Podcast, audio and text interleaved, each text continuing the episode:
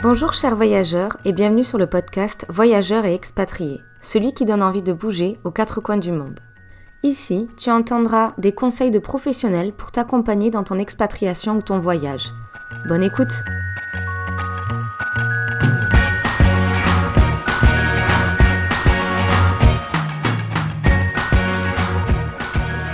Bonjour chers voyageurs et bienvenue dans ce nouvel épisode. Aujourd'hui, nous sommes en compagnie de Camille qui est actuellement au Japon, mais aujourd'hui, nous allons parler de l'Australie, son premier périple qui a duré presque un an. Donc pour la petite euh, aparté, euh, Camille est actuellement dans euh, un hostel. Donc si vous entendez des tribus de fond, c'est normal, elle est dans la salle commune. Camille, je te laisse te présenter. Bonjour tout le monde, donc je m'appelle Camille, une amie de Maëlle du coup. Une voyageuse depuis maintenant un an et demi, quelque chose comme ça.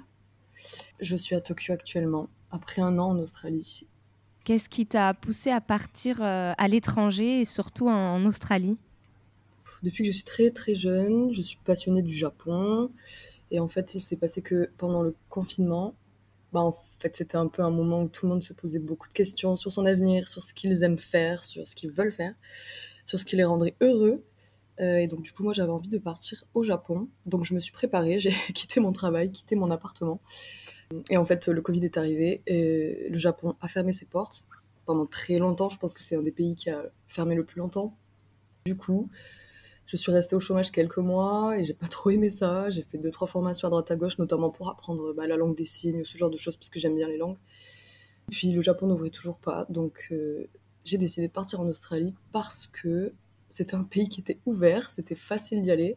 Et j'avais aussi ma meilleure amie qui était là-bas depuis plus ou moins un an avec son copain et qui me disait en fait juste de venir euh, bah, tout le temps. Donc euh, je me suis dit bon, on y va. De toute façon, euh, enfin je peux pas aller au Japon et je peux pas rester au chômage et j'ai pas du tout envie de retourner dans mon travail donc je vais aller en Australie. Comment tu as repréparé un petit peu cette expérience pour partir en Australie? Parce que les démarches sont pas les mêmes administrativement parlant alors, je pense que ça aurait été difficile si j'avais eu envie d'aller en Australie et que je me serais retournée vers le Japon. Mais l'inverse, c'était beaucoup plus simple. Parce que finalement, pour l'Australie, euh, il te suffit d'avoir euh, un montant assez gros d'argent, on va dire, sur ton compte. Je me rappelle plus très bien, ça doit être autour de 4000 euros, je crois. Et une photo d'un passeport. C'est tout. Et tu payes ton visa 300 dollars. Non, 300 euros, pardon. Et voilà, t'es accepté, tu fais tout en ligne et ça dure 10 minutes. Et tu reçois ton visa. Je ne savais pas que c'était aussi simple. Et du coup, tu as pris tes billets d'avion et tu as rejoint ta meilleure amie là-bas. C'était dans quelle ville? Alors, euh, du coup, on a pris nos billets d'avion. Donc, je suis partie avec ma cousine, qui est aussi une amie de ma meilleure amie. Donc, c'était plutôt euh, très motivant. Et voilà. Et en fait, c'était plus cher finalement de prendre un aller euh, France-Australie, que ce soit Sydney, Perth, n'importe où, que en fait de juste voyager entre les deux. Donc, on s'est dit, bon, bah, tout le monde se retrouve à Bali. Donc, en fait, on est parti de Barcelone pour aller à Bali. On est resté trois semaines à Bali et ensuite on est allé à Perth. Et je pense que tout ça, ça a dû nous coûter peut-être 900. Et en fait, euh, juste l'aller en Australie, c'était équivalent. Donc on s'est dit, bon, autant faire une halte dans un pays sympa. Ah ben oui, parce que Bali, euh, c'est très joli. C'est, ça permet de voir un petit peu l'esprit travailleur nomade, de profiter des vacances. Vous y êtes resté combien de temps là-bas? On est resté trois semaines. Donc on a fait un peu, euh, on va dire, un road trip. Euh, voilà, on a fait beaucoup de scooters, du taxi, on a réservé des... En fait, c'était la première fois que je partais dans un pays où, entre guillemets, rien n'est cher pour nous, du coup. Autant la nourriture que le logement, que bah, le taxi, les déplacements, tout ça. Donc c'est vrai qu'on s'est fait un peu plaisir sur les logements. Euh, voilà, avec piscine, vue sur la mer, euh, des trucs euh, où on nous faisait le petit déjeuner. Enfin, on, s'est fait plaisir comme ça nous était jamais arrivé. Je déconseille de faire ça juste avant d'aller en Australie parce que du coup, la, différence est trop, trop intense. Et quand on arrive en Australie, on peut pas être heureux après être passé à Bali et après ça te fait plaisir à Bali, quoi. Et comment ça s'est passé l'arrivée à Bali pour les premières semaines? À Bali, euh, ça s'est très bien passé. on avait, on va dire, tout le monde avait, donc on était quatre tout le monde avait un peu une petite liste de choses qu'il voulait faire. Et vu que bah, bon, c'est très important de voyager avec les bonnes personnes, et j'ai eu la chance euh, d'être avec les bonnes personnes, donc on était un peu raccord quand même sur les choses qui nous intéressaient et tout, donc ça c'était très cool. Et en fait, euh, le seul truc vraiment dont je me souviens, bon, tout était juste extraordinaire, Bali c'est vraiment cool. Les, points négatifs, ça va être plutôt euh, la pollution pollution de l'air, ça c'était assez désagréable, et bah, un peu le, stress de tomber balade avec ce que tu manges et ce que tu bois mais sinon, c'était juste incroyable. Oui, parce que là-bas, il vaut mieux toujours avoir une bouteille d'eau achetée que de boire au robinet. Mais bon, comme dans beaucoup de pays, parce qu'on est très mal habitué en France de pouvoir boire directement du robinet.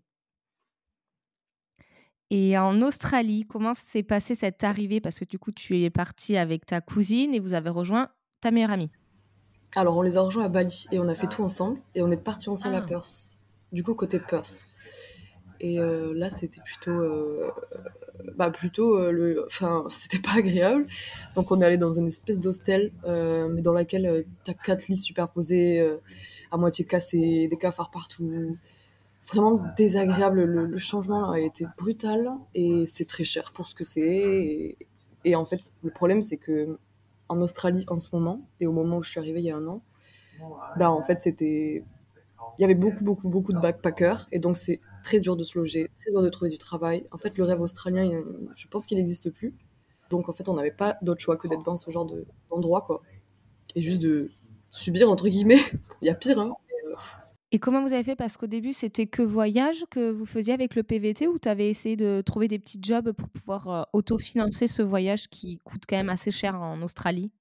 Bon, alors moi, je suis arrivée en Australie avec 10 000 euros parce que fait, c'était l'argent que j'avais mis de côté pour le Japon. Donc, j'ai utilisé cet argent-là pour partir. Donc, c'était pas trouver un travail, c'était pas imminent, mais, euh, mais c'est vrai que mes amis euh, autour me stressaient beaucoup en mode il faut vraiment qu'on commence les recherches, tout ça.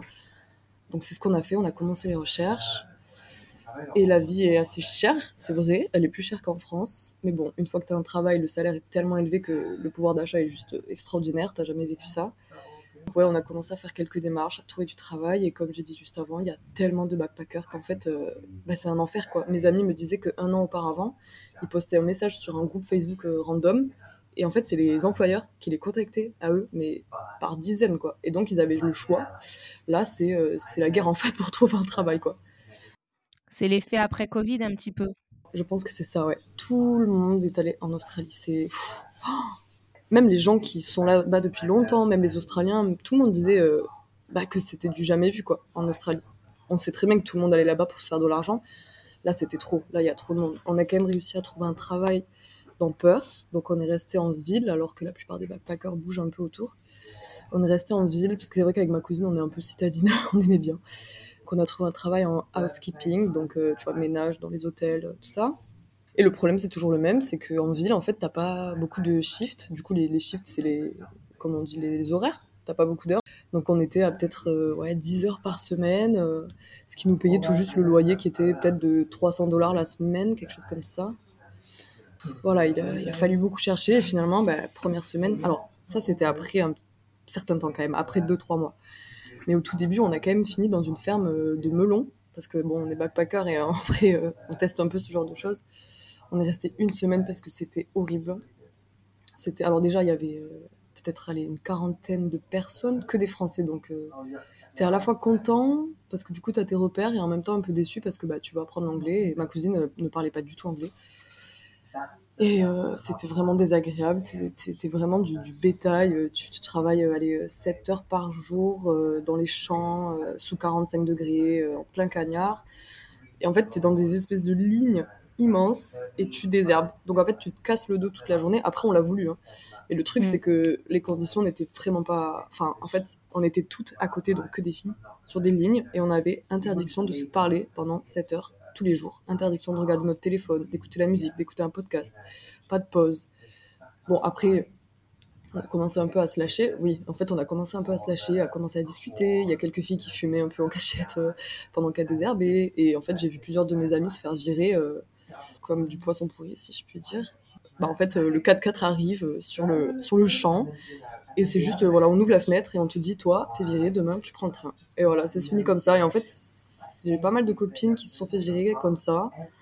Du coup, avec ma cousine, on s'est dit non, mais en fait, euh, on peut pas rester dans un endroit. Enfin, moi, je peux pas bosser pour des gens comme ça, c'est pas possible. Je peux pas donner ma vie parce que là, clairement, tu donnes ta vie. Ma cousine, elle s'est brûlée les oreilles au troisième degré, elle avait des cloques et tout, elle a pas pu travailler pendant deux jours. Bah, tu donnes vraiment ta vie pour des gens qui te respectent pas. Enfin, voilà. On m'a beaucoup dit aussi que les Français. Euh, alors, déjà, les backpackers sont pas super bien vus et les Français encore moins. Cette expérience me l'a un peu prouvé.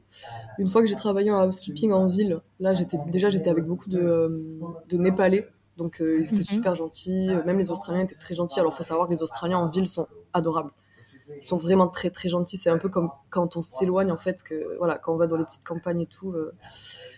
voilà, mais le côté xénophobe, si je puis me permettre, je l'ai vraiment vécu dans ma troisième expérience de boulot.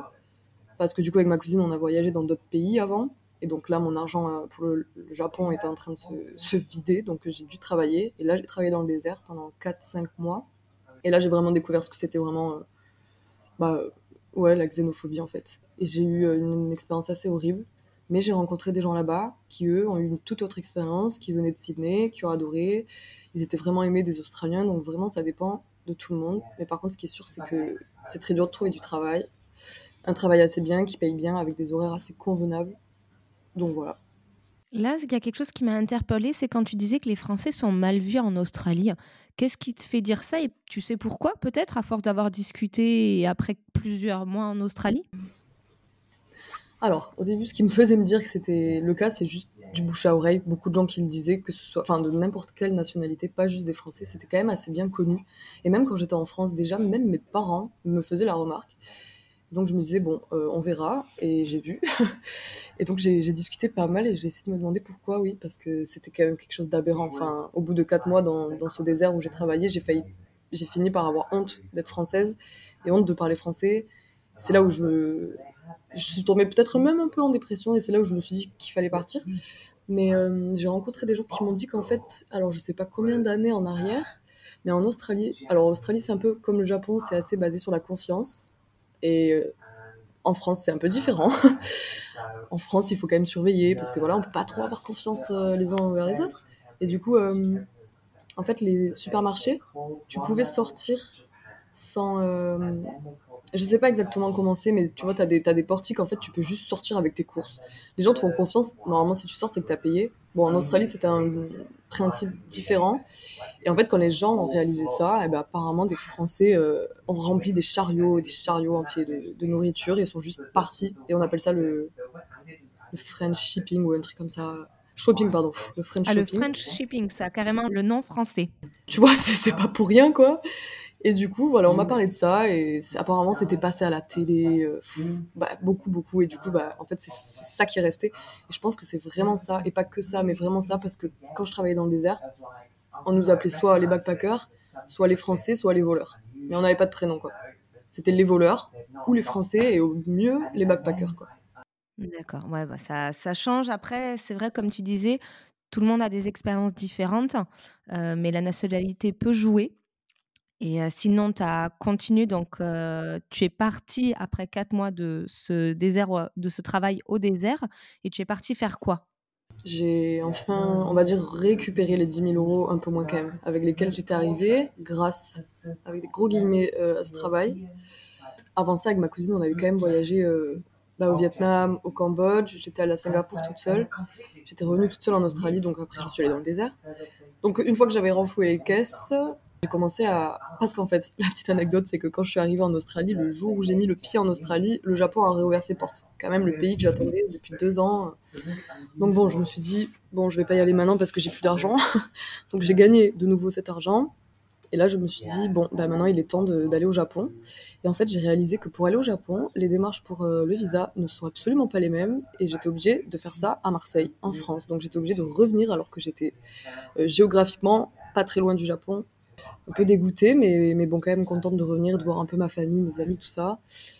Mais euh, je me suis dit, par contre, je peux pas, je peux pas après cette expérience horrible retourner euh, en France et ne pas passer par le Japon. Donc j'ai quand même décidé de passer 10 jours euh, dans le Kansai, si je dis pas de bêtises, donc à Osaka, Kyoto et Nara du coup. Donc voilà, j'ai passé, je suis partie de cet enfer pour aller dans l'endroit que j'avais le plus envie de voir au monde et, et j'ai bien fait. j'ai bien fait. Et les quatre mois que tu as passé euh, dans ce travail, tu étais toute seule Ta cousine n'était pas revenue avec toi? Ma cousine et moi, on s'est séparés au Vietnam parce qu'en fait, elle, elle avait un copain qui l'attendait euh, sagement en France. Donc, elle a décidé de rentrer. Euh, d'ailleurs, petit conseil, aujourd'hui, elle s'en mord les doigts. et du coup, du coup, oui, je suis retournée toute seule dans ce, dans ce désert. J'y suis allée, je connaissais personne. Et par contre, j'ai rencontré des gens extraordinaires. Les gens avec qui je travaillais. Pas les gens pour qui je travaillais. Donc c'est vrai que ça fait passer la pilule. euh, voilà, j'ai rencontré un japonais, j'ai rencontré des Français qui vont me rejoindre au Japon d'ailleurs. Euh, Enfin, j'ai rencontré surtout beaucoup d'Irlandais et d'Anglais. Et donc c'était, euh, franchement, c'était bien pour améliorer son anglais. Ça, je peux pas dire. Oui, donc du coup, les objectifs que tu avais en partant en Australie, c'était d'améliorer ton anglais, de pouvoir au final profiter de voyager autour de l'Australie quand même en Australie et de refaire un peu d'argent pour partir au Japon. En fait, c'était une transition. Voilà, c'était exactement ça. C'est vrai que je suis pas vraiment la PVTiste. euh, Enfin, je suis pas vraiment un bon exemple parce que j'allais surtout en Australie pour retrouver ma meilleure amie et travailler. Et oui, visiter les, enfin, voyager dans les pays autour. C'est vrai que la plupart des backpackers que je connais, quoique c'est plutôt kiff kiff. Mais j'en connais beaucoup qui, eux, ont vraiment visité l'Australie, ont fait des road trips. Moi, j'ai passé un an en Australie, je suis même pas allée à Sydney, je suis même pas allée de l'autre côté. Enfin, voilà. C'est vraiment pas un bon exemple. Mais après, je suis pas allée à en Australie parce que j'avais un coup de cœur pour ce pays de base. C'était juste pour rejoindre mon ami et me faire un peu d'argent et surtout visiter les pays euh, autour. Et qu'est-ce que tu en retiens de cette expérience? En Australie, tu veux dire? Mhm. Qu'est-ce que j'en retiens? Comment dire? Mais tellement de choses. Peut-être, en fait, ça dépend des choses que j'ai vécues.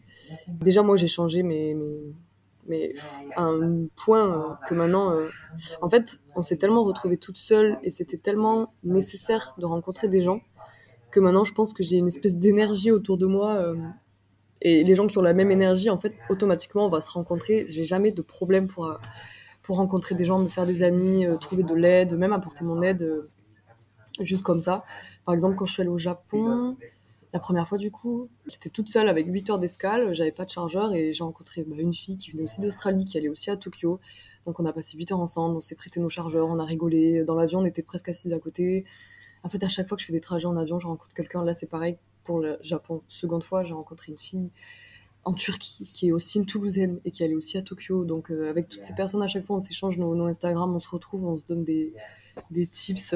Enfin, en vrai, ma facilité à aller voir les gens, elle a mais, explosé. Et c'est même pas dans un mood euh, bizarre. Enfin, ouais, ça, ça pourrait être bizarre pour les gens d'aller vers eux aussi facilement. Mais quand t'es en voyage et surtout quand t'es hors de France, parce que c'est vrai qu'en France, c'est un peu plus difficile d'être comme ça. On a un peu plus peur des gens. euh. Donc voilà, ça déjà, c'est le truc que j'ai grave amélioré.